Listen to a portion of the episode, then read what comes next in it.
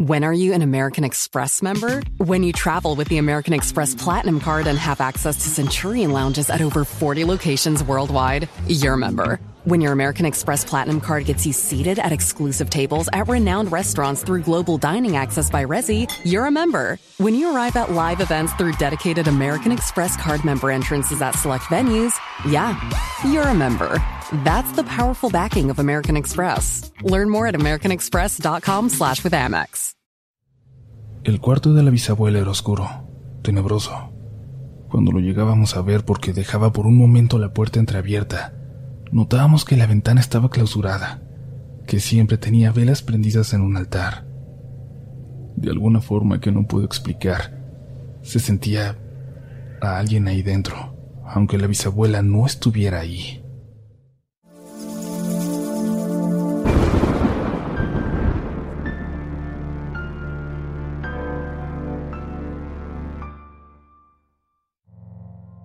Comunidad Relatos de la Noche es hora de entrar de nuevo en el mundo del terror, de lo inexplicable y de lo paranormal.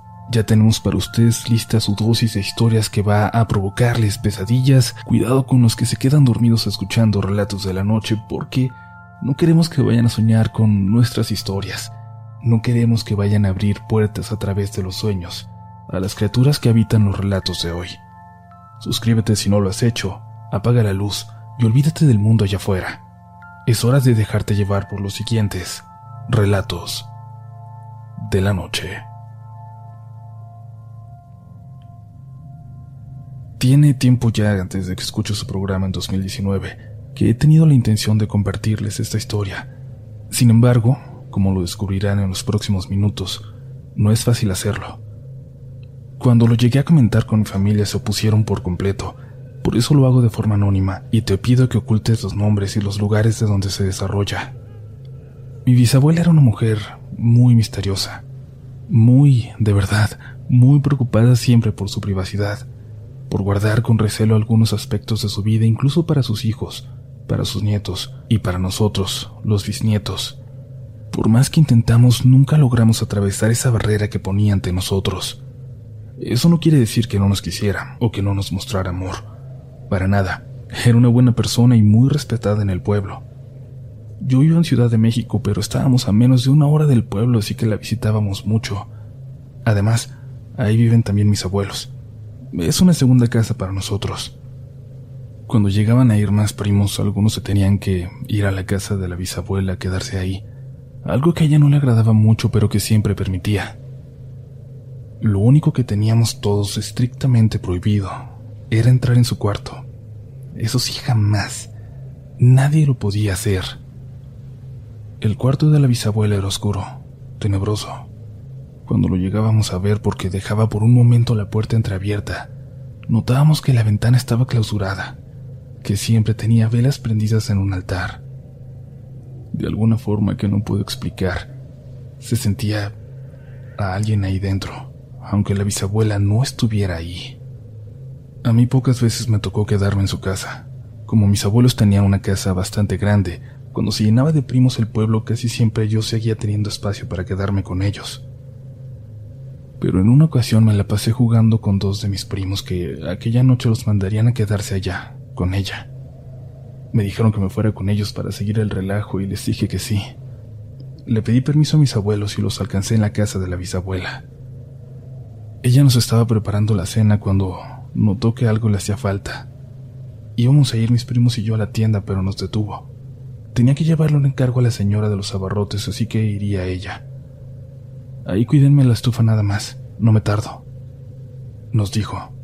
Entró a su cuarto por un frasco y luego salió hacia la tienda. Nosotros seguimos platicando en la cocina donde le estábamos ayudando a picar verduras.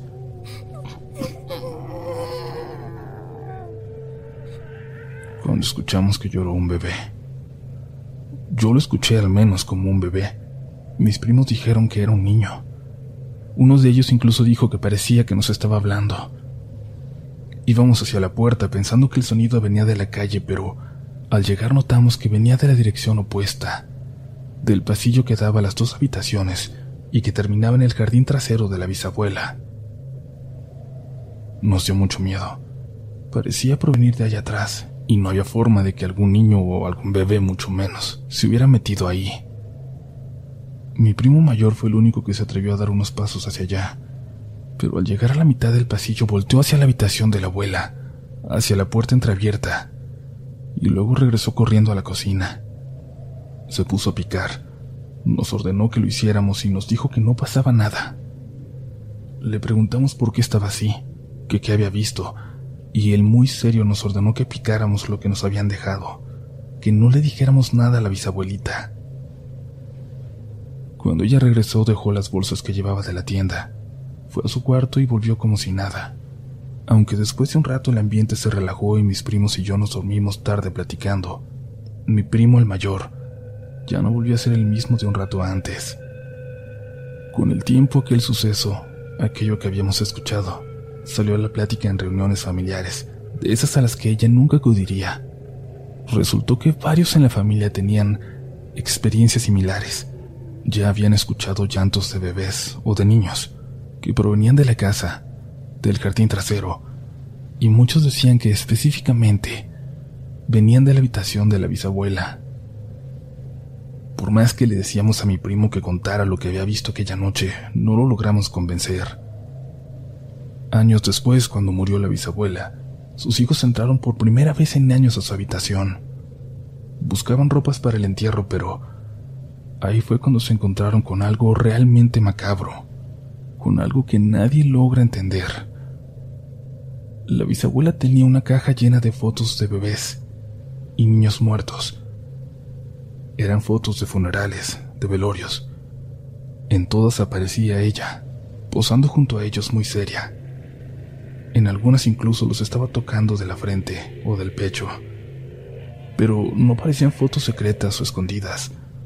Daba la impresión de que alguien más se las había tomado, de que acudía quizás con permiso a esas ceremonias para... para hacer específicamente eso. Sus hijos destruyeron esas fotos no sin poder evitar que antes algunos de nosotros alcanzáramos a verlas. La casa de la bisabuela está sola hasta el día de hoy y nadie quiere quedarse ahí, aunque está disponible para que la habite cualquier miembro de la familia. A veces me dan ganas de acercarme, de platicar con los vecinos, de preguntarles si sabían algo de ella, de sus costumbres, o si alguna vez han escuchado salir de ahí, de esa casa algún ruido extraño, como el llanto de un bebé.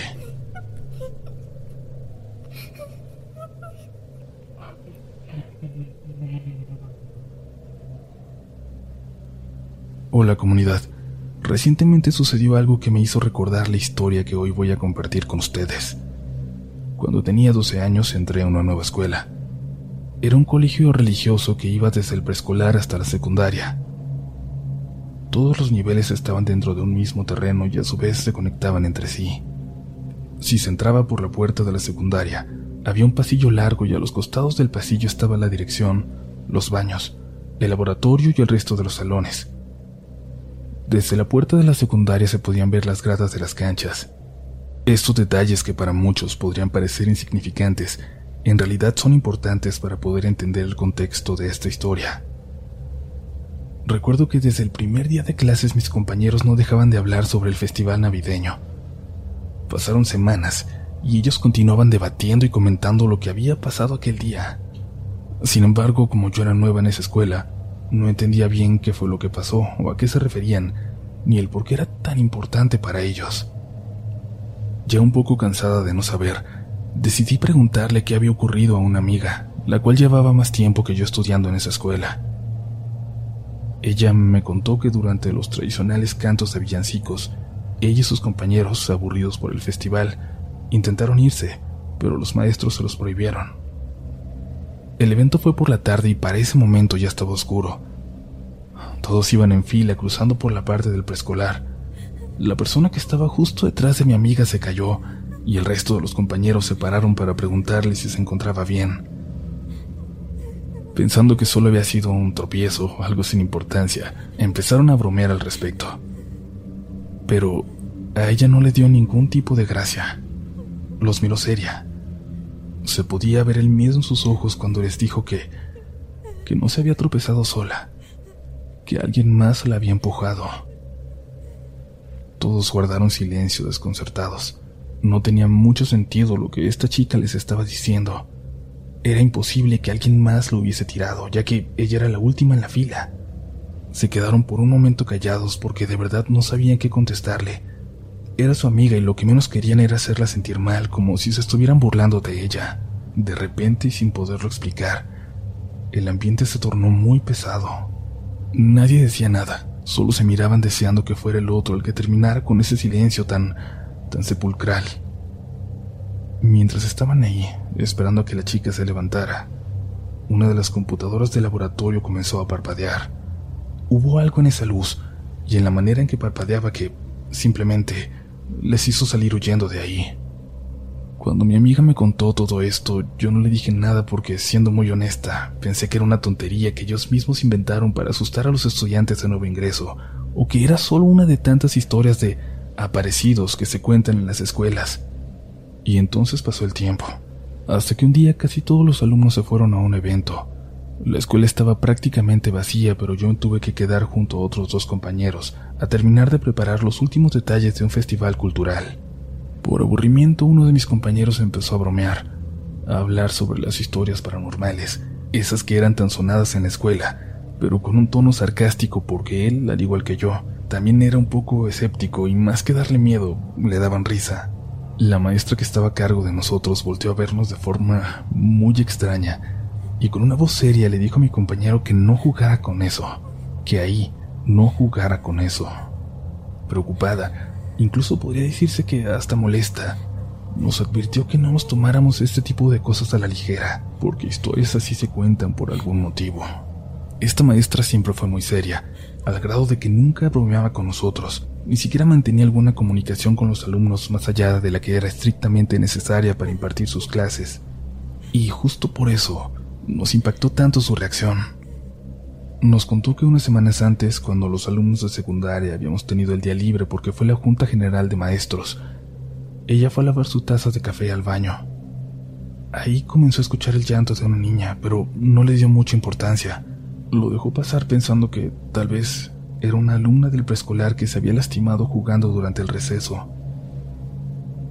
La maestra regresó a la junta y siguió todo normal. Antes de irse a casa, ella se encontró con una de las secretarias y un poco desorientada por lo que había pasado, le comentó que había escuchado el llanto de una niña pequeña en los baños. Tenía la duda sincera de si ella estaba bien o si la razón por la que estaba llorando había sido más grave de lo que pensó en un principio. La secretaria le dijo entonces que los niños de preescolar tampoco habían tenido clase, que los únicos que habían estado en la escuela en todo el día eran los maestros y el personal administrativo. A pesar de las advertencias de la maestra, yo seguí incrédula las historias que se contaban en mi escuela. Un día, durante la clase de educación física, mis amigas y yo decidimos entrar a los baños a perder un poco de tiempo. La verdad no era una clase que nos interesara mucho y al profesor también le daba un poco igual. Estábamos solamente nosotras. Nos aseguramos de que no hubiera nadie más, en especial una maestra que pudiera regañarnos. El baño tenía tres cubículos para estudiantes y uno más al fondo para maestras. Revisamos todos y efectivamente no había nadie, solo nosotras. Hubo un momento en el que todas guardamos silencio. Y entonces... En el baño de hasta el fondo, el que era exclusivo para maestras, ahí se escuchó un suspiro. Nos volteamos a ver entre todas nosotras. En nuestras miradas reconocimos un miedo compartido sentimos un escalofrío que nos recorría el cuerpo y salimos corriendo del baño. Y bueno, hace muy poco tiempo tenía que hacer un trabajo final sobre la historia de la preparatoria en la que estudio. Fui a la dirección a hacer investigación para mi proyecto y daba la casualidad de que la directora también había trabajado en la secundaria a la que fui.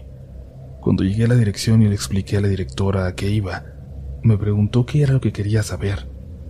Le dije que todo, que incluso me contara la historia de la niña del colegio, como todos le llamaban a esa aparición.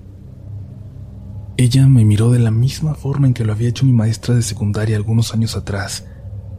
Me dijo que esa niña sí existió, que no eran rumores, ni mucho menos. Me contó todo de ella, su nombre, el nombre de sus padres, y lo mucho que habían sufrido cuando ella murió en un accidente. Esta familia era vecina de la directora, Por eso sabía tanto de la niña, incluso la había conocido. Al saber que, que había existido, sus palabras me helaron la sangre y en ese preciso momento caí en cuenta de que todas esas historias que hasta entonces habían sido puras tonterías para mí, puros inventos para asustar a los alumnos más jóvenes, todas eran verdad. Fue tan grande la impresión de saber que realmente existía que, que intenté olvidar su nombre, pero no su historia, ni el cómo murió. El recuerdo de cómo se sentía su presencia, de sus suspiros en los baños, nunca me abandonó. Ahora que sé que sí existió la niña del colegio, tengo la duda de si sigue rondando por los pasillos de la escuela, o si algo cambió y ella finalmente pudo irse. Gracias por leer la historia. Si deciden compartirla en algún momento en el programa, solo les pido que sea de forma anónima. When are you an American Express member? When you travel with the American Express Platinum Card and have access to Centurion lounges at over 40 locations worldwide, you're a member. When your American Express Platinum Card gets you seated at exclusive tables at renowned restaurants through global dining access by Resi, you're a member. When you arrive at live events through dedicated American Express Card member entrances at select venues, yeah, you're a member. That's the powerful backing of American Express. Learn more at americanexpress.com slash with Amex. Comunidad, cuéntanos si hay alguna leyenda en tu escuela porque quizás, quizás podamos investigar un poco al respecto y entre todos descubrir si también hay algo de verdad detrás. Y bueno, si aún no te has suscrito a este espacio, si no nos sigues en redes sociales, ¿qué esperas para ser parte de la comunidad Relatos de la Noche, la mejor comunidad de todo Internet? Ya saben que nos encuentran en todas las redes como RDLN Oficial, que a mí me encuentran como Polch también en todas las redes sociales, pero aunque no siempre publico sobre Relatos de la Noche, les invito a seguirme porque les estaré avisando por dónde vamos a andar los próximos meses. Viene por ahí Querétaro, Saltillo, Veracruz, y un evento en Ciudad de México donde de verdad va a ser un placer poder platicar, aunque sea un momento con ustedes. Ahora sí vámonos con una última historia hoy, pequeñita, pero que me llamó muchísimo la atención porque en serio me encantaría saber qué opinan sobre sucesos como este que creo que a todos en algún momento nos han pasado. Esto es Relatos de la Noche.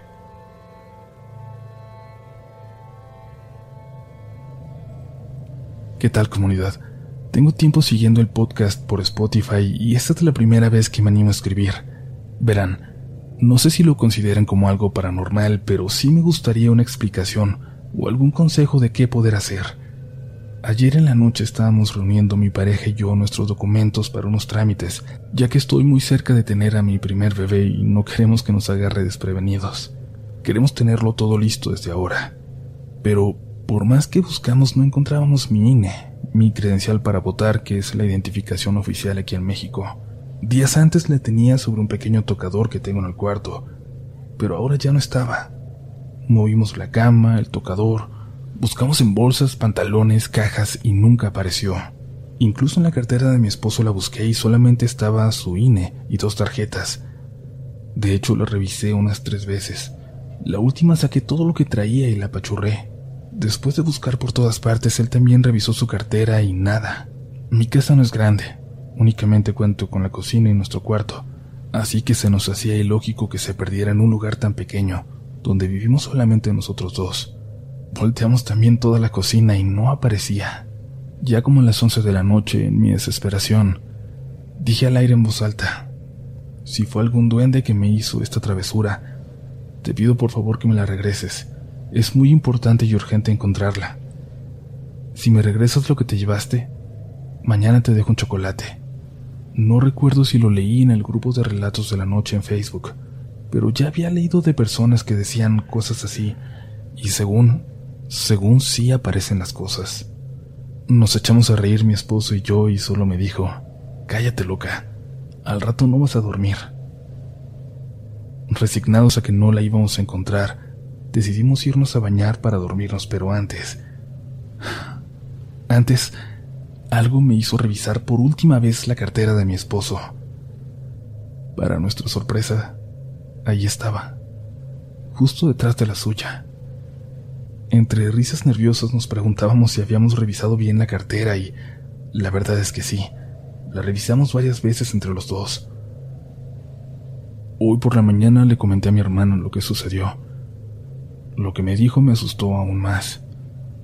Y es que dice que posiblemente este ser se sintió atraído hacia mi casa porque está próximo el nacimiento de mi hija. Y como leyenda de aquí de donde somos, se dice que muchas veces a los duendes les gusta hacerle travesuras a los bebés. Dijo mi hermana que sin falta le deje el chocolate como agradecimiento, que si no me hará travesuras más seguido. Pero mi mamá dice justo lo contrario. Dice que no lo haga, que al dejárselo podría provocar que se quede aquí con nosotros. ¿Ustedes qué harían? ¿Se lo pongo o no? ¿O qué explicación me darían? ¿Realmente puede ser real esto? ¿O simplemente no supimos buscar bien? Si esto existe, si es real, yo no quisiera que se quedara en mi casa, pues ha habido historias de mi rancho donde duendes han intentado llevarse a los bebés, y esas, esas que siempre han sido leyendas para mí, hoy me dan muchísimo miedo.